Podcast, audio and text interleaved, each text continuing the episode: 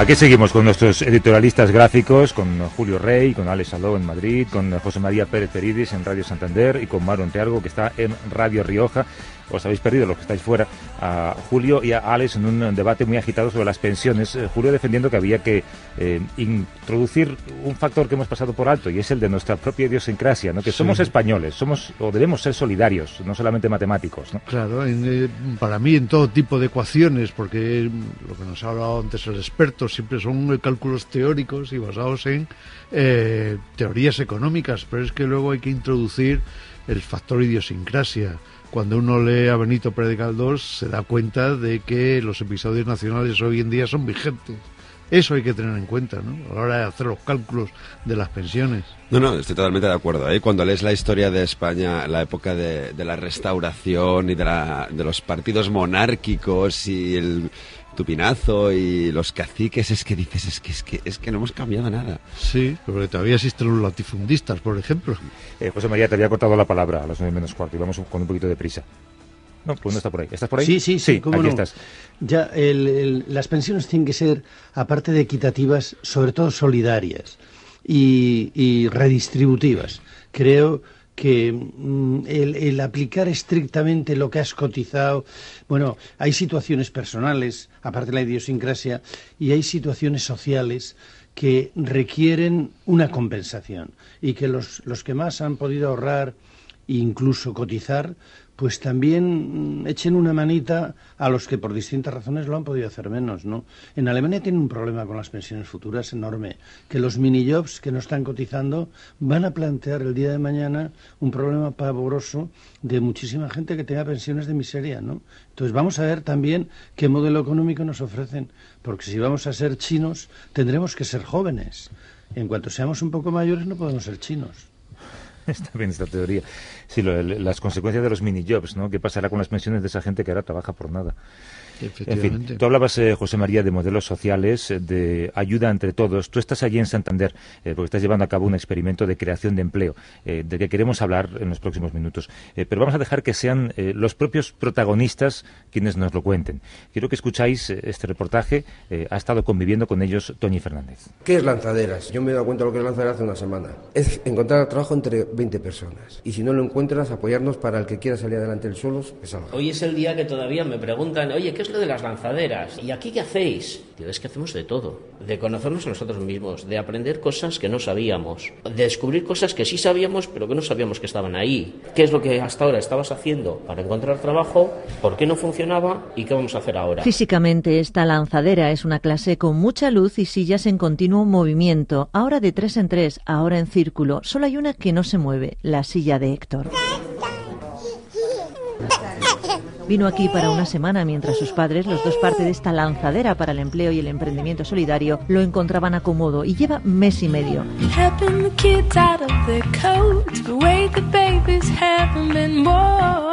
Este bebé de nueve meses se ha convertido en larga masa de un barrendero, dos ingenieras, un empleado de funeraria, una trabajadora social, una madre que ha dado mil vueltas por el mundo, un informático, un experto en coaching y así hasta 20. Estamos 20, con una carrera superior, gente pues que tunantes como, como yo, como algún otro, y aquí estamos todos por igual. Aquí hablamos de futuro y de cómo buscarnos la vida. Ni de sueldos, ni de horarios. Aquí igual también te encuentran actitudes que tú, que, te imaginas que no tienes, y llega un momento que aquí igual te las pueden explotar. Y este aquí, situado en un bonito rincón de Castro Urdiales, en Cantabria, resultan ser ellos. Yo nunca había buscado trabajo, siempre he sido recomendado por... Yo he ido nunca a una empresa, he entrado un currículum y me ha llamado por el currículum que tengo. Eso nunca en la vida. Y aquí te das cuenta de cómo hay que encontrarlo, lo que buscan las empresas. A mí me ha costado mucho adaptarme, la verdad. Pues he trabajado en la construcción, he trabajado de barrendero, he trabajado de camarero. Ah, y yo creo que a partir de ahora lo que se va a pedir es esto, trabajar en equipo. El equipo como solución global a problemas individuales. Y en este país el equipo está nutrido por 6 millones de personas. Ella tiene dos hijos, no trabaja. Tengo 53 años, una edad en la que estoy desaparecida. Tengo aparte una discapacidad. Entonces, mi esfuerzo tiene que ser mucho mayor. Yo soy generación desaparecida. No existo en este país a la hora laboral. Entonces, hay que destacar por algo. Que yo ahora me doy cuenta de que tiene que ser algo personal. Y es justo en ese momento cuando empiezan a conjugarse valores además de competencias, cuando comienza a vislumbrarse qué es lo que hace diferente a este lugar. Tú estás en casa buscando trabajo y antes buscas para ti. Y ahora ves otra cosa y dices, ostras, oye, es que encuentro esto para ti. Porque yo no busco para mí, yo busco para la lanzadera. Antes de entrar, me comentó uno que estaban buscando gente para trabajar en lo de los parquímetros. Pues igual a mí no me interesa, pero lo dices aquí y hay 20 personas que le pueden interesar. Y a su vez, esos 20 tienen amigos, tienen familia, tienen conocidos. Y así las posibilidades, las que sean, se multiplican de forma exponencial. Son matemáticas puras. Cuatro de los miembros originales de esta lanzadera ya han encontrado trabajo. Era la noticia del día. Miriam, ayer me mandó un WhatsApp que la vuelven a llamar, cree que con continuidad. No sé si encontraré empleo, pero sí he encontrado gente que me aporta de cara a buscar empleo y a mi vida cotidiana. Valorarme, eh, ver que tengo cualidades que tenía ocultas. Porque no es lo mismo estar tú en casa, voy a buscar trabajo, salir todos los días, decir, ver la tele, eso es una mierda. Estimar, aquí sales con ganas de hacer cosas. Nosotros hacemos nuestros propios cursos, cada uno el que sabe una cosa ayuda al otro y la otra. Y solo están empezando, son casi la una de la tarde de una mañana dedicada a ensayar entrevistas laborales. E insisto, el que hace la entrevista, el que selecciona, que no sea muy amable. A detectar errores. Las preguntas clave me he quedado bloqueado. O sea, no sabía qué responderle y eso que estoy delante de un compañero. A apoyarse. El primer día creo que os enterasteis de mi nombre, pero no era capaz ni de hablar. Y bueno, me cuesta trabajo aún, pero... Pero aprendemos mucho también de ella. Habla con gente, habla animado porque después de estar años parado en casa, estando en el sofá, si no es con el DVD, con la consola, me iba deprimiendo cada vez más. Desde su silla, la única con ruedas, Héctor, el niño con la tranquilidad más envidiable que he conocido, juega y se queda dormido ante el arrullo de cualquiera, de cualquiera de los 20. Yo una cosa que tengo clara, que ahora tengo mucho más que ganar que que perder. Tenías la oportunidad de tener una entrevista de trabajo, igual la echabas a perder porque no tenías confianza. Y ahora, dentro de este grupo, si te sale una entrevista de trabajo, hay 19 personas que te van a ayudar y el CON a que seas el mejor en la entrevista de trabajo. Yo creo, yo estoy convencido que vamos a salir los, los 20 trabajando con la empresa. Si no salimos trabajando, salimos la mar de contentos. José María, a tu lado en Santander está Ile Balmaña. Ile, buenos días. Hola, buenos días. Eh, la clave es esa, ¿no? Recuperar la alegría, al menos salir contentos, sentirte De eso, de eso se trata, de eso se trata, de que salgamos todos con, con ganas, con ilusión. Y de hecho es así, todos los días salimos de la lanzadera con, con esa ilusión que, que transmitimos a nuestra vida cotidiana que no solo se queda ahí. Tú eres la culpable de ese individuo que estaba por ahí de fondo, sí, ¿no? Sí, soy la madre de la criatura. la madre de la criatura. Y te la llevas allí a la lanzadera. Sí, sí, lo llevamos todos los días, es uno más y bueno, nos sirve de, de engranaje entre nosotros también. Bueno, pues José María, eh, mucha gente se debe estar preguntando ahora, eh, ¿qué haces tú metido en esto? Eh, ¿Qué implicación tienes y sobre todo, por qué? Pues mira, implicación total y absoluta. O sea, es media vida mía. ¿Por qué? Pues porque todos tenemos que arrimar al hombre, porque los que recibimos mucho de la sociedad tenemos que devolver a la sociedad, en ideas y en empuje. Y a mí me toca, me ha tocado con gran satisfacción porque el problema de desempleo y otros problemas sociales me han preocupado siempre. Hace años era el de los jóvenes y patrimonio y montamos las escuelas taller. Y esto es lo mismo. En vez de restaurar edificios con los jóvenes desempleados, pues las personas se restauran a sí mismas. Y la lanzadera es una empresa una empresa solidaria eh, como los tres mosqueteros. Estos son 20 mosqueteros, uno para todos y todos para uno. Con un técnico que también es desempleado o lo era, que es coach o especialista en recursos humanos, que, bueno, sale provisionalmente de desempleo para estar con los compañeros e inducirles, no llevarles de la mano, no. Aquí se trata de confiar en las personas. Entonces, seis millones de parados. ¿Cómo les atendemos con los servicios públicos o con otras medidas? Pues bueno, ellos mismos se van a ayudar a esos mismos. Ellos tienen un local, se reúnen allí, eh, lo primero dejan de culpabilizarse como parados, que es algo que ocurre cuando te quedas sin trabajo, ¿no? Y se ayudan unos a otros. Sí, eh, a ver, eh, la idea de todo esto es, eh, bueno, tener las herramientas necesarias para, para fomentar la empleabilidad, tener un objetivo, que eso es lo primero que hemos hecho, marcarnos un objetivo, y ya después eh, la actitud, eh, el entusiasmo que tenemos cada uno es algo que estimula a los demás y que se transmite. Eh, salimos de allí todos los días con, con la alegría y con la sensación de habernos sentido útiles, de que hemos hecho algo de provecho y que además no solo para nosotros, sino para todos nuestros compañeros. Perdonad, una cosa que no me ha quedado clara es, eh, ¿esto tiene algún apoyo institucional? ¿Es una iniciativa privada? Es una iniciativa privada, es una iniciativa público-privada. Nosotros llevamos la idea con la Fundación Santa María la Real que presido al Servicio Cántabro de Empleo, em, de Empleo. Hablamos con la directora general, que en su día fue directora de Escuela Taller, María Ángeles, y hablamos con el portavoz del PP en la Asamblea, que es Van der Eyden, que fue director de la Escuela Taller en Penal del Dueso, y entendieron, entendieron perfectamente el proyecto.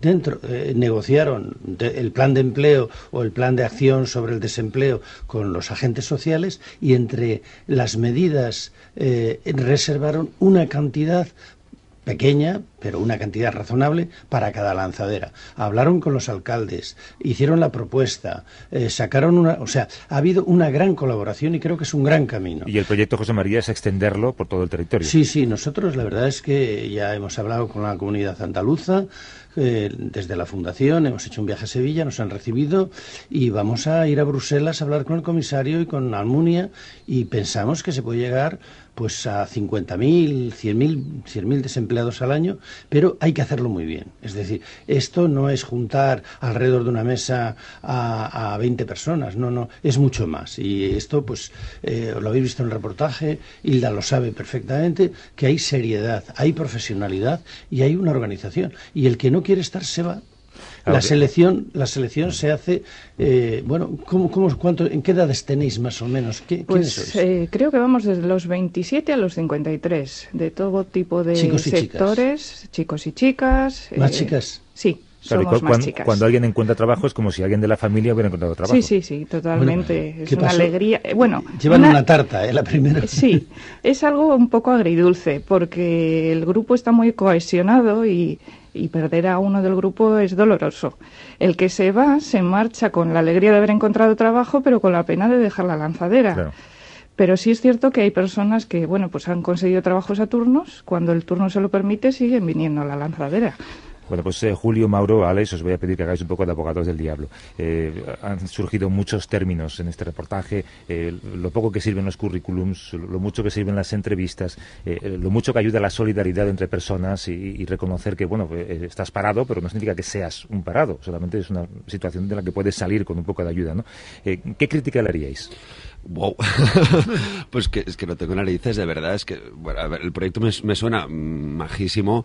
Eh, evidentemente, eh, no es solo buenas intenciones, entiendo, supongo que es lo que quieres decir, que, que, al final lo que necesita cualquier parado es trabajo más allá de buenas intenciones. Pero es que me parece tan importante ir a un sitio que te sientas útil, te sientas valorado, te sientas, dejes de sentirte culpable por no tener ocupación, ¿no? Alex, y eres protagonista, ¿eh? Y en otros sitios, pues un experto da un curso, otro experto da otro curso. No, no, no. Aquí los expertos son ellos mismos, está la red, se hacen con la red. ¿Qué habéis hecho, por ejemplo, con, con eh, las redes sociales? Hemos aprendido a posicionarnos en las redes sociales. Hemos eh, Twitter, Facebook, todo este tipo de cosas que a algunos eh, les sonaban a chino, pues ahora todos estamos metidos en la red, nos hacemos visibles en la red y bueno, eh, tema de currículums, eh, hemos aprendido a que nuestro currículum destaque entre los demás, porque es la primera fase antes de que nos llamen a una entrevista. Si eres uno más, ni se van a fijar en ti. Y hemos hecho currículums que destacan un poquito del resto gracias un poco al tema de las redes sociales. ¿Y qué enseñáis, tú qué enseñas a los demás? Pues mm, mira, el lunes vamos a hacer un taller de, de hacer blog. Yo hemos hecho un blog entre tres personas del grupo y ahora lo vamos a, a, exportar, digamos, al resto de compañeros. Para el que quiera hacer un blog, ese tipo de cosas. Hay otros compañeros que enseñan informática a los que están más perdidos, otros que están preparando talleres de contabilidad básica, pues bueno, para tener unas nociones todos de contabilidad y así van surgiendo uno tras otro talleres en que los conocimientos les ponemos en común. Pues suena genial, ¿eh? de verdad. Pues mira, ahora estaba pensando, eh, puestos a, comentar, ¿no? A hacer de abogado del diablo, que decía Javier, eh, si algo se ve por lo que contáis, José María, es que os han dado apoyo por parte de las autoridades autonómicas en Cantabria, pero la verdad es que lo que yo esperaría es que esto no fuera, digamos, luego materializado, utilizado como instrumentalizado, perdón, eh, para un lavado de cara autonómico. ¿eh? Es decir, yo continuaría por vuestra parte exigiendo unas políticas un poquito más activas a nivel de empleo, porque algo que a mí me duele muchísimo y que realmente se te cae la cara de vergüenza, al menos generalizado aquí en España, es que tenemos unos servicios públicos de ocupación que dan pena. Entonces, en ese sentido, está muy bien este tipo de iniciativas, pero eh, que no les sirvan para decir, mira, ven, qué, bien lo hacemos, hay que monos, no, sino ser exigentes. Sí, te voy a decir una cosa. Mira, unos servicios públicos de empleo, por muy públicos de empleo y muy buenos que sean, mira, al final eh, son trabajadores que tienen una jornada que cuentan miles de parados. Mm. Es muy difícil. ¿Qué puede hacer un servicio público? Orientar Puede orientar, eh, José María, pero tú entras en cualquier eh, página web que eh, no recibe ni un dinero público, la típica página web, no voy a dar publicidad, que entras para buscar trabajo, es mucho más activa y es mucho más útil a la hora de encontrar trabajo que cualquier servicio de este tipo de oficinas que están ampulsinadas, llenas de polvo y casposas. No, te creas, no te creas. Mira, yo voy a romper una lanza por los servicios públicos de empleo porque hace 30 años, en una época mucho más difícil, eh, a través del Servicio Público de Empleo se montaron miles de escuelas taller y estuvieron en el programa 700.000 personas. Ahí te doy la razón porque las escuelas taller se hizo una tarea genial en los años 80 y 90. pues ahora vamos y a es, un es un modelo muy bueno, pero sobre todo para, digamos, este otro, un tipo muy concreto. Pues eran jóvenes. Ahora, para todos los desempleados, lo que, lo que tenemos que hacer, Alex, es no decir siempre el Estado lo tiene que hacer. ¿Qué podemos hacer la sociedad? Yo me he podido quedar quieto, pero hay que, hay que encontrar ya fórmulas de colaboración público-privada implicar a fundaciones, implicar a empresas. Ahora queremos que los de responsabilidad social corporativa y la gente de recursos humanos de las empresas vengan a la lanzadera, hablen con, hablen con los chicos y chicas, señores, señoras de la lanzadera y les digan qué tipo de trabajador, que la universidad vaya allí y expertos voluntarios y los seniors. Eh, que hacer visibles a los desempleados. Lo peor para un desempleado no es cierto que es que no existís o no existíais. Esa sensación de que, de que no estás. de que qué has hecho tú para estar en esta situación. Déjame demostrar que, la lanzadera funciona. Eh, fíjate si funciona que ha, lanzado eh, a una de las personas que escuchábamos en ese reportaje hasta Dubái. Mm. Julián Ruiz, buenos días. Hola, buenos días. Al capitán. Llevas tres días en Dubái. Exactamente. Eh, dinos para qué ha sido y por qué. Bueno, pues porque aquí hay una expectativa de trabajo eh, a, través de la Federación de los Emiratos Árabes eh, para dirigir su selección de balonmano. ¿Tú eres seleccionador de balonmano? Eh, lo seré, lo seré de la, de la Federación de Dubái, vamos, de Dubái, de los Emiratos Árabes. De los Emiratos Árabes. ¿Desde cuándo estabas sin trabajo? Bueno, pues antes de la lanzadera llevaba básicamente un año, año y un mes, una cosa así. ¿Qué has aprendido en la lanzadera? Bueno, pues he aprendido que hay un mundo que yo desconocía porque he vivido siempre en el mundo del deporte y, he aprendido cosas y he confirmado otras, ¿no? Yo siempre, como, como mi formación es esa, he creído siempre en el grupo y en los equipos y eh, en la lanzadera eso se ha puesto más que en evidencia, que, cuando juntas a 20 personas se miran a la cara y a los ojos y dicen que esto no puede seguir así, que hay que ponerse en marcha, los potenciales que se abren son tremendos y, eh, y que los demás tenemos que estar un poco al ritmo que marcan porque eh, ese, ese camino que van haciendo es, es impresionante. La, gente se pone en marcha, ya digo, y es, es difícil de parar. Eh, hola, soy Julio Rey. Escuchándote ahora mismo ya veo a Urdangarín apuntándose a la lanzadera. Bueno, bromas aparte. Bueno, pues dentro, dentro de lo que Es una broma, José María. lo veo, ya. Broma, broma. Pues a, ver, si alguien le encuentra un trabajo normal. no se lo encontramos, ¿eh? O sea, de verdad, mm, le recibiríamos con los brazos abiertos, como uno más, y a, y a reciclarse. Cada uno, oye, eh, todos somos hijos de Dios. Tal y como lo contaba Julián, es algo que tú y yo eh, hablábamos hace unos días, eh, José María. dos cosas. Una, el concepto de la reinvención personal, ¿no? Y, dos, el concepto de parados anónimos. Estas reuniones en las que dices, bueno, yo estoy parado, reconozco este problema y ahora trabajemos sobre él. Claro, la, efectivamente. Fíjate, Julián no solamente se reinventó, sino que hablando conmigo mucho, eh, a, mí me, ofreció un horizonte muy grande, porque una cosa es desde el éxito social y vamos a decir desde el triunfo, pues que se te plantee una idea, eh, bueno, con un fundamento anterior a las escuelas. Yo lo cotejé la idea que tenía de las lanzaderas inmediatamente con Julián, que había trabajado con recursos humanos. Le dije, oye, ¿a ti qué te parece, Julián? Y dice, adelante, pero hay que hacerlo muy bien, con otras personas. Y bueno, él tuvo que reciclarse y hacer un curso de coach que le costó un dinerito. Y ha estado meses viniendo de Madrid, de Santander a Madrid. Y se ha reinventado como coach, como coordinador de la lanzadera y mucho más que eso, ¿no? Como coinventor. Oye, y decíamos una cosa, el primero que se tiene que colocar y que tiene que encontrar trabajo es el directo, el coordinador. Y el primero, de los primeros que ha encontrado, pues ha sido, y con harto dolor de su corazón, ha cogido la maleta, ha dejado la familia y los otros hijos que son la lanzadera y se ha ido a, a ganarse la vida. Y volverá y va a estar conectado con nosotros en Internet y en las redes y va a ser un gran animador porque va a seguir trabajando con las lanzaderas. Y eso, eso, eso cuánto vale. Entonces, claro, en el, en el desempleo, el, el, paro es un problema, pero los desempleados son un capital enorme, dos veces la población de Uruguay. No podemos hacer nada. Temperatura, organización, un sitio, que sean visibles y que sean protagonistas de su destino, no pacientes de un, de un asistencial, que los servicios, esto, no, no. Y vamos a movilizar a los servicios públicos de empleo, si podemos, de todas las comunidades autónomas, para que esta fórmula nueva, donde el desempleado es el protagonista, eh, sea el que resuelve el problema, porque el resto de la sociedad, ante una catástrofe como esta, no puede hacer el, el Estado, tampoco puede hacer tanto. ¿No, no, no crees eso, Hilda? Sí, o sea, la solución está en nosotros. Eh, nosotros estamos buscando la manera de buscarnos la vida, de buscar otros caminos, de abrir el abanico de posibilidades. Y estamos trabajando en ello, no esperando a que nos traigan el trabajo a casa. Bueno, pues eh, Julián Ruiz, eh, a ti te queda un futuro en Dubái. Supongo que escuchas toda esta arenga de José María con cierta morriña, pero bueno, Cantabria estará siempre allí, ¿no? Bueno, antes os estaba escuchando a través de internet, de modo que esto es la... Ahora, eh, sí, ya no hay distancias cuesta encontrar el verde y el lago de Cantabria aquí. ¿eh? bueno, Julián Ruiz, eh, suerte en Dubái eh, y, que esa suerte pueda ser extensible a toda la gente con la que has compartido tanto tiempo en esas lanzaderas. Y también Hilda Balmaña, que estaba con José María Pérez Peridis en Santander. José María, si, te digo que tengas suerte con este proyecto, no sabes cómo de corazón te lo digo. No, la suerte depende de nosotros. No va a haber suerte, va a haber trabajo, va a haber ilusión y hay una gran idea y hay que convencer a mucha gente, pero ahí, en eso estamos. Mauro Entialgo, Alex Saló y Julio Rey, gracias por venir. Hasta luego.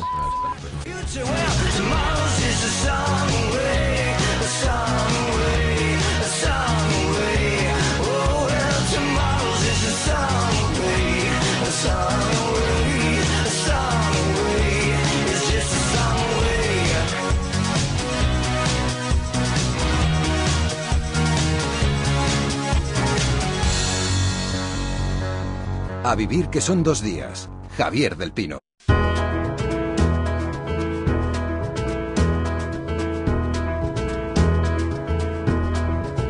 The new day dawns, and I am practicing my purpose once again. It is fresh and it is fruitful if I win, but if I lose, ooh, I don't know. I'll be tired, but I will turn and I will go. Only guessing till I get there, then I'll know. Oh, I will know. And all the children walking home past the factories can see the light that's shining in my window as I write this song to you. And all the cars running fast along the interstate can feel the love that radiates, illuminating what I know is true.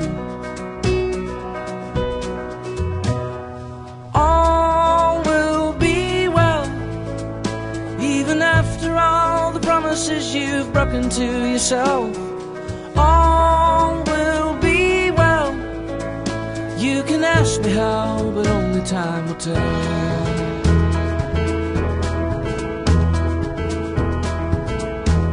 Hablando lentamente, meditando sus palabras, el teólogo alemán Hans Krung me dijo un día, la condena de la píldora que desde la humana evite han ratificado los papas que han sucedido a Pablo VI ha sido un gran error de la Iglesia Católica.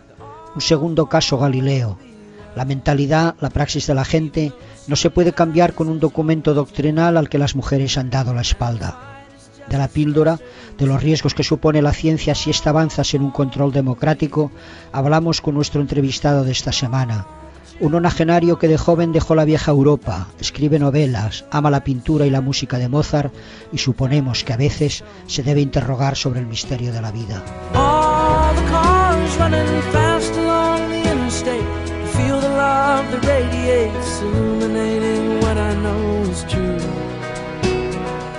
¿Usted es eh, consciente de que ha cambiado el mundo tal y como lo conocemos? Bueno, usted tiene que preguntar a las mujeres, no a mí. Eh, yo creo que las mujeres y los hombres están todos de acuerdo. Bueno, los hombres es una otra cosa, porque siempre venimos a la pregunta, ¿dónde está la píldora para el hombre? Porque las mujeres ya tienen toda la responsabilidad para crear una, un bebé todo pasa en el cuerpo de la mujer, entonces ¿por qué no toman los hombres más la responsabilidad para la contracepción? Supongo que a lo largo de su vida, de las últimas décadas, eh, muchas mujeres se habrán acercado a usted para darle las gracias, y muchos hombres también. Sí, entiendo. Yo pensé, yo soy químico, entonces todo tiene que empezar con la química.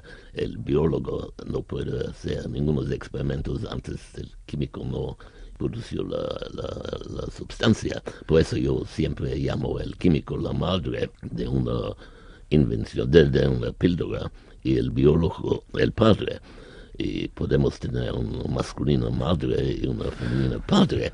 Y solamente después uh, viene el clínico que de la medicina que puede hacer los experimentos humanos pero gente generalmente no entiende que estos son los tres pasos y tiene que empezar con la química y yo soy químico. Pero uh, yo estaba un optimista muy grande durante este tiempo en los años 50 y 60 que vamos a tener muchas otras posibilidades mejores, sencillas, un supermercado de contraceptivos porque no hay ninguna sustancia que puede ser ideal para todas las personas. Y esto no pasó. Y 15 años después, la mayoría de las compañías farmacéuticas que están trabajando en este campo dejaron este campo y, eh, la contracepción. La investigación. De investigación. Ahora en la industria grande internacional eh, de compañías farmacéuticas casi no existe, solamente copias pequeñas de la sustancia original que ya hicimos hace 60 años. Hace 60 años. Charlamos con Cal Gerasi, ¿lo pronuncia bien? Gerasi. Sí, sí, Gerasi. Es químico, es escritor, pero pasará la historia por ser el inventor o el descubridor de uno de los elementos que más ha cambiado a la sociedad en el siglo XX, que es eh, la píldora anticonceptiva. Nos acompaña también, como siempre, José Martí, que está en Barcelona. Hola, José. Hola, Javier. Buenos días, señor Carr. Buenos días. ¿Usted recuerda quién era o cómo era la primera mujer que se sometió a la prueba de la píldora anticonceptiva? Bueno, más o menos, porque este trabajo, usted puede ver de, mi voz, mi español es un español muy malo, con un acento tremendo que no es un acento mexicano, pero yo aprendí mi variación de español en, en la calle de México en 49, 50, 51, cuando yo fui a México a una compañía muy pequeña que se llamó Syntex S.A. para trabajar sobre la cortisona, que durante ese tiempo estaba la droga mágica, uno de los más importantes compuestos de la medicina durante ese tiempo. Ganó el premio Nobel el año anterior y hay una planta en México que se llama vasco, una, una especie de dios corea que tiene una sustancia que se llama diosginina y nosotros hicimos el esfuerzo de convertirlo en un proceso muy complicado en la cortisona. Esta es la razón por qué me llamaron ir de los Estados Unidos a México y hacer esta investigación. Y este estaba un esfuerzo tremendo en todo el mundo. Todas las universidades grandes, las compañías grandes farmacéuticas trabajan sobre este. Y nunca sabía que hay esta pequeña firma en, México que también trabajó en este. Y nosotros estamos los primeros. Y este estaba una sensación durante este tiempo. Y de un año al otro, muchos personas recurren ahora es un, un, lugar importante para la investigación y al mismo tiempo trabajamos también este problema que últimamente estaba el primer sustancia anticonceptiva, la píldora. Pero le, le, traslado la pregunta de José. ¿Recuerda aquellas primeras pruebas? Aquellas primeras sí, mujeres... okay, Y quiero decir que mi secretaria en Syntax, el profesor que aquí decía, que yo escribí cartas a varios uh, clínicos, especialmente en los Estados Unidos. Los primeros experimentos lo hicieron en Puerto Rico, también en México. Y él me dijo, puedo ser una de las mujeres, yo no sé si es la primera, pero puede decirlo, que es la persona que tomé más de la píldora que cualquier otra persona, yo creo, en el mundo. Porque este estaba en más o menos 57 el trabajo químico estamos en 51, pero estos estaban en estados de experimento clínicos. Y él me dijo, ¿puedo tomarlo? Y decimos, sí, si quieres uh, hacerlo. Este estaba una mujer de más o menos edad de 30 años. Yo le encuentro otra vez uh, en la edad de 60 años, después de muchos años que no nos uh, vimos. Y yo dije, ¿cómo estás? Estás, me parece muy joven. Sí, yo todavía estaba tomando el píldora, yo sé, es, es absurdo. Con 60 años. Sí, pero lo hice, es interesante. No lo tomé después como anticonceptivo porque no lo necesito en esta edad, pero como muchas mujeres tomen hormonas para mantener su juventud más o menos. energía. Y en, este caso... Uh, en su caso funcionó. Bueno, es, un experimento de una persona, pero que decir, es una de las primeras personas que lo tomó y, y la persona que le tomó más tiempo que mm. cualquier otra que yo conozco. Y recuerda en esa época, en esos primeros experimentos, cuando empezó a saberse que había un pequeño grupo de científicos encabezado por usted que estaba desarrollando algo que me imagino que en esa época era como una píldora mágica, una píldora capaz de evitar el embarazo de una mujer. ¿Recuerda en aquella primera etapa cuando se conoció aquello, eh, movimientos de rechazo hacia esa investigación? Sí, pero especialmente no a mí, pero digo yo, el químico, durante este tiempo, este estaba el foco sobre los experimentos médicos. Y a primero no hubo mucha oposición por razón que nadie creía que la gente, las mujeres van a aceptarlo tan rápidamente en, una escala tan grande. Durante los primeros dos años en los Estados Unidos, unos dos millones de mujeres lo tomaron. Y entonces, durante este tiempo, con cada nuevo medicamento.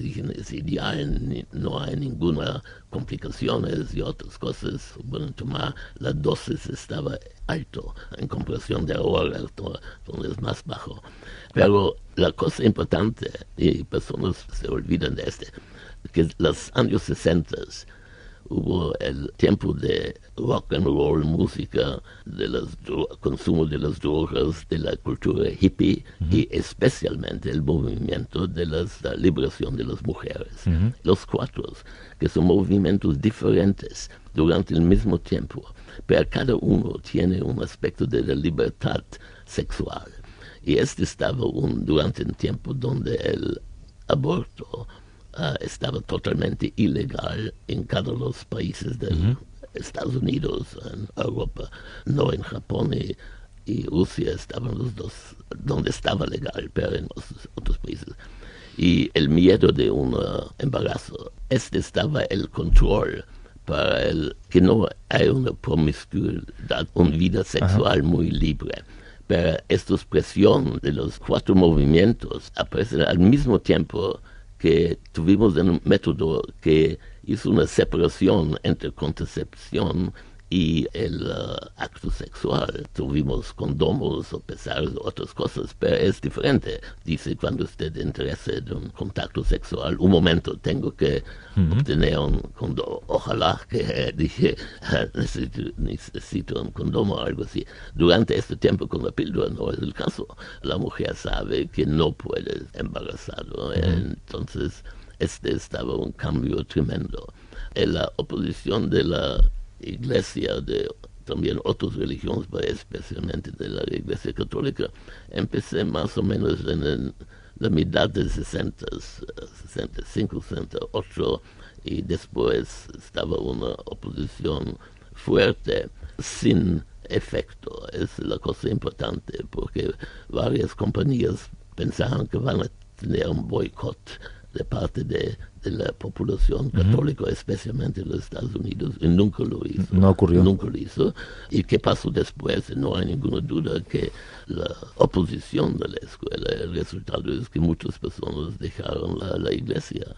Y es muy triste, porque es una oposición total y lógica, en mi opinión. Y para mí el mejor ejemplo de todos es ahora el país es donde hay el número más grande de abortos ilegales son los uh, países católicos latinoamericanos. Correcto. Porque es exactamente Latinoamérica, muy diferente de los países católicos de Europa, España, Italia, Austria, estos países. ¿Por qué no hay una píldora anticonceptiva masculina? Bueno, el punto de vista científico no hay ninguna duda que nosotros sabemos exactamente que es una píldora para el hombre. Hay experimentos clínicos que ya se hicieron en varios países, en Europa, en India, en Brasil, en Estados Unidos, en Alemania, Finlandia, este, experimentos con unos cienes o quién sabe, un mil hombres para un, dos, tres años. Entonces es que dice, hay una píldora, pero de punto de vista de si usted puede ir a una droguería y pedir uno, si hay una compañía farmacéutica en el mundo que vende, no hay ninguna de los 20 compañías más grandes del mundo, ni uno está trabajando en este campo. La razón es, hay varias, es económicos y es uh, legales. Una mujer durante los años cuando le introducen la píldora en 60. La primera pregunta que dicen es, ¿qué pasa si yo tomo mi píldora 1, 2, 3, 4, 5 años? Puede tener un niño después. Y ahora sabemos que, sí, sí, se puede hacerlo. hay millones de mujeres lo dicen. un hombre va a preguntar si yo tengo mi píldora, digamos, a edad de 20 años, puedo tener un hijo, realmente hijo, no hija, en 30 años, en 40 años. Hay muchos hombres que todavía pueden ser padres cuando son 50 y 60 años, cuando están casados la segunda vez o quién sabe, por varias razones. Nunca una mujer va a preguntar esto, porque el reloj biológico es, es pregunta número uno. Es muy difícil probar este. Usted puede decir a un hombre, ah, sí, cinco años está bueno, diez años probablemente está bueno, pero él dice, oh, bueno, y después. Y la segunda cosa, que es muy importante, que no es la pregunta de los hombres, la preocupación con la potencia sexual. Y la pregunta es, ¿qué pasa con mi potencia sexual? Si usted puede decir, se aumenta, entonces usted tiene una una píldora para el hombre. Este píldora para el hombre se llama Viagra, pero este no tiene ninguna relación con contracepción. Si Viagra estaba una compuesta que puede ser las dos cosas, aumentar la potencia sexual y al mismo tiempo ser un contraceptivo, garantizado que usted tiene una píldora, para, el hombre. Y la tercera razón es el más importante de todos, la población de los ah, países ricos, que son el mercado para las farmacéuticas, Europa, Japón y los Estados Unidos, ya es una sociedad geriátrica. Los países pediátricos son los países de África o partes de Asia. Países pediátricos con, mayor población infantil. Exactamente. Y ellos son el interés en Europa, donde el promedio de una familia como España es menos que 1.5 niños por familia, entonces no es bastante para mantener la población. Usted necesita 2,1 niños solamente para mantenerlo. Entonces, la única razón por que la población de España no está bajando es por la inmigración legal o ilegal. Ah, pero estaba hablando de creciendo de concepción es, eh, es bajando en toda la Europa. Eh, entonces, eso es casi 20%, en España 17%, 20% de la población arriba de 65 años y eh, solamente 14% son abajo de 15 años. En África, 50%. Conclusión, no interesa. No interesa, eh, le interesan a las enfermedades de los viejos, Alzheimer, el cardiovasculares, el tumores, la inflamación. Claro, es el mercado. Es donde las farmacéuticas ven negocio. Exactamente. En eh, aquellos años y en las últimas décadas también, en Estados Unidos muchas veces ha habido manifestaciones, ha habido también atentados contra médicos, bueno, pues que trabajaban en clínicas abortistas. En todo este tiempo, desde que usted inventó esta píldora o descubrió esta píldora, ¿ha tenido miedo alguna vez? No. ¿Nunca? Nunca. No miedo personal, pero yo tuve varios ataques personales. Yo escribí una nueva autobiografía que va a venir, salir dos o tres meses. Y yo escribo sobre este por primera vez, porque cosas que pasó, una que persona verbal, solamente en conversación o escrito, uh, pero no uh, peligros uh, muy cuerpo, algo este porque generalmente el foco es sobre a los clínicos y no al químico. El químico está un poco en la sombra haciendo... Exactamente. Usted, hablando de químicos, eh, tiene 89 eh, a punto de cumplir 90 años, creo, está dando conferencias. Casi 90. Casi 90. ¿Cuál es el elemento químico que ha descubierto y que no nos quiere decir para mantener su estado de salud tan bueno como presenta? Ah, pero es el razón estoy trabajando 12 horas cada día. No me digas que para llegar a su edad así hay que trabajar 12 horas no, No, pero siempre. Hay dos cosas. Eh, hay una actividad física y también uh, mental. Y yo voy a un gimnasio cada día en la mañana para una hora de cosas muy vigorosas y uso mi, mi cabeza todo el tiempo. Y yo creo que esas son las dos cosas importantes. Pero Winston Churchill decía que había llegado a muy viejo porque no hacía nada de deporte. Así, él, bueno, es una diferencia de Churchill. Y él murió antes. Eso es verdad, ahí le gana. Usted es eh, austriaco de nacimiento, se marchó de Austria cuando llegó la, Alemania nazi, ¿no? Cuando llegaron los soldados nazis. sí, porque mi uh, familia son una familia judeo, uh, totalmente no religiosa, pero y mi padre, el nombre Gerasi, probablemente es España, porque uh, mi padre son médicos mi madre de Viena, mi padre de Bulgaria, y todos los judíos bulgares son sefardis de que vino de España hace seis, 600. sí. Y en mi familia de mi padre todavía hablaron en la casa ladino. Y ladino es más o menos en España de Cervantes, de este tiempo. Yo no lo aprendí. Y él siempre pensé que el nombre Gerasi viene de Jerez. Yo no sé si es verdad, pero de todos modos hay una... Hay una raíz española. ¿no? Exactamente. Los avances de la genética deben dejarse en manos de los científicos o deben ser controlados democráticamente. Clonación manipulación. Bueno, dígame, a primera una cosa genética personal. Mi padre murió de la edad de 96 en un accidente y la madre de mi padre murió en la edad de 101. Entonces, desde el punto de vista genético, yo creo que tengo una ventaja en la familia del lado de mi padre. Y mi madre murió en 91. La manipulación de genética es una cosa tan complicada no solamente el punto de vista ético, pero también de una discusión. Tenemos que decir sobre qué estamos hablando. La influencia de genética enorme. Este va a ser la medicina del futuro, sobre base de las bases genéticas para las enfermedades. Y este empieza ya con la fertilización.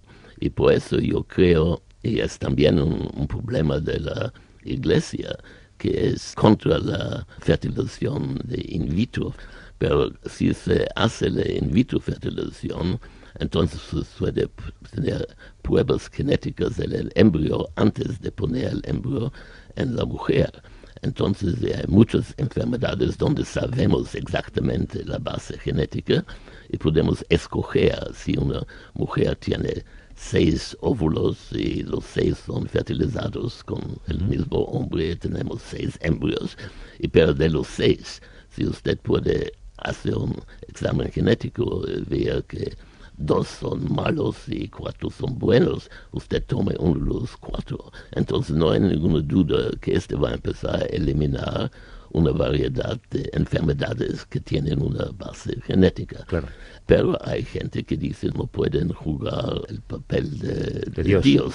Pero yo digo que este ya estamos haciendo desde de menos 100 años, porque porque vivimos ahora promedio para 80 años. Claro, inventar la penicilina sería jugar la penicilina. Antes, hace 100 años, el mm. promedio de Europa estaba 45, algo así.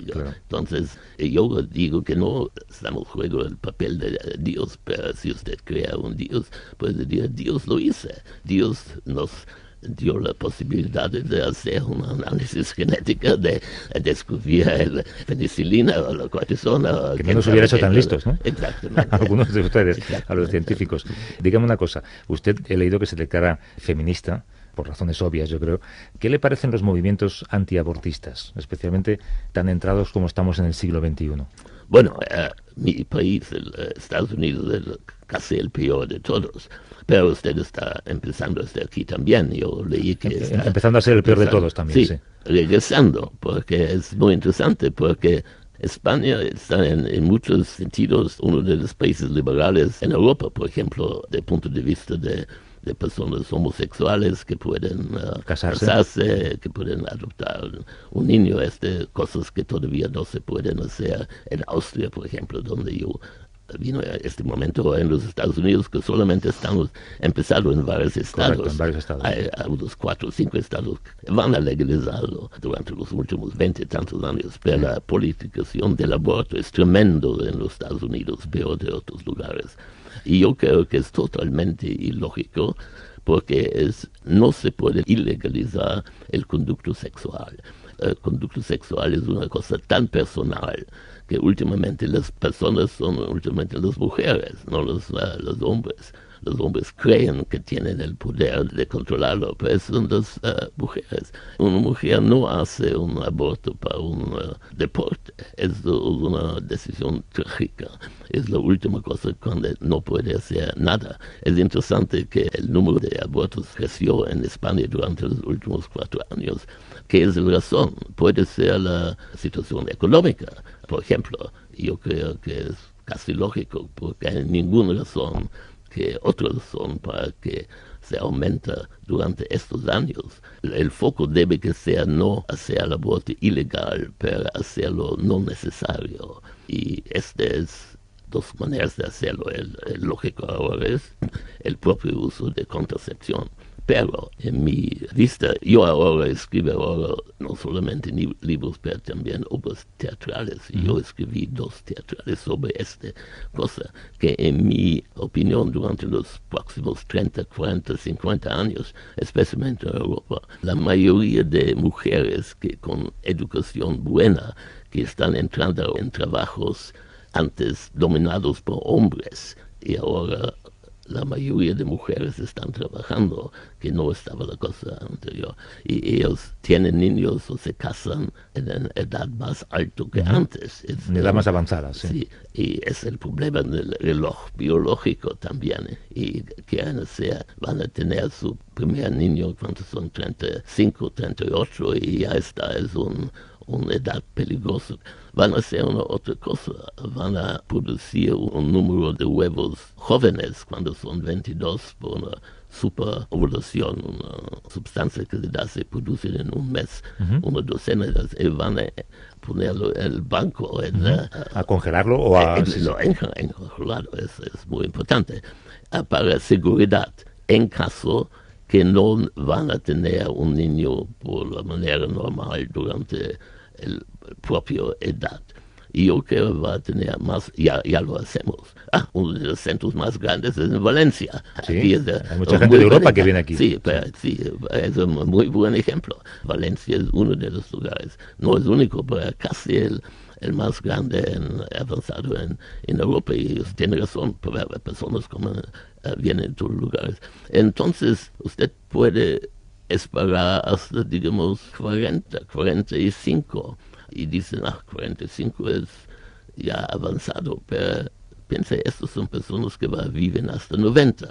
a los jóvenes hace 100 años, cuando alguien tiene un niño en edad de 18 a 20, están muertos en 35 y 40, generalmente para tener su sexto, séptimo niño uh, durante este proceso. Y van a hacerlo en esta manera. Y tener, y si pongan sus huevos en el banco, pueden esterilizarse. No necesito entonces contraceptivo. Claro. Y yo creo que vamos en esta dirección, que para el 1.5 niño o dos niños que van a tener es la separación total dentro sexo y concepción. Y esta es una separación que la iglesia no acepta. No dice cada acto de sexo debe potenciar, sea resultar... Debe realizarse con el objetivo de engendrar. De, generación, de concepción. Pero no es realístico. la gente en España, en Europa, tienen contactos sexuales 100 veces antes y 100 veces después de un niño. Entonces la separación del acto sexual y de la concepción es completamente separado ahora. Entonces, ¿por qué no tomar estos dos o tres actos sexuales que produce el niño y hacerlo por in vitro? Y personas que dicen es horrible, ¿qué pasa con la familia nuclear? Y yo digo es el opuesto. Pues entonces cada niño que usted tiene es un niño que quieres tener. No hay ninguna sorpresa, no hay ningún niño que no den, no van a tener ningún aborto. Aborto no existe durante estas condiciones. Son niños planificados. Exacto, planificados y deseados. Y deseados. Y deseados. y, engendrados en una edad correcta para las mujeres, digamos. Bueno, me han dicho que eh, ha paseado usted por Madrid, nada más llegar, que ha ido a ver una exposición de Paul Klee, que es uno de sus eh, autores favoritos, ¿es correcto? Sí. ¿Le tratan bien en España? ¿Le gusta este país? Sí, bueno, yo visité a España muchas veces ahora. Y yo tuve una exposición grande de Klee de mi colección hace unos cuatro o cinco años en Las Palmas, en las Islas Canarias. Hubo una de las grandes exposiciones de Klee y fue allá y también el mejor libro que yo he escrito, que se llama en español, porque está traducido en español, se llama Cuatro Judeos en el Parnaso. Y yo hablo en este sobre un Barclay que no está judeo, pero los nazis yo llamaron un judeo, pero hablo sobre la importancia de Clay y también en contexto de música, porque hay mucha música sobre trabajos de esta exposición ahora en la Fundación Juan Mar. Es una exposición muy interesante porque es una exposición muy pedagógica, no solamente bonito, pero muy interesante, intelectual. Y para mí una sorpresa porque yo vi muchas exposiciones, esta es una muy especial. Bueno, pues Carl Gerasi está aquí en España para participar en un ciclo de conferencias, Distinguished Seminars, organizado por el Centro Nacional de Investigaciones Oncológicas y patrocinado por la Fundación Banco Sabadell. Carl Gerasi es, químico, es escritor y eh, pasará a la historia, pasará dentro de bastantes años, porque la genética sí lo garantiza, eh, como el descubridor de uno de los eh, inventos más importantes del siglo XX, un invento que ha cambiado el sentido de la humanidad, la píldora anticonceptiva. Señor Gerasi, Muchas gracias. Muchas gracias a usted. Hasta luego, José. Hasta luego. Buenos días, señor Carl. Adiós.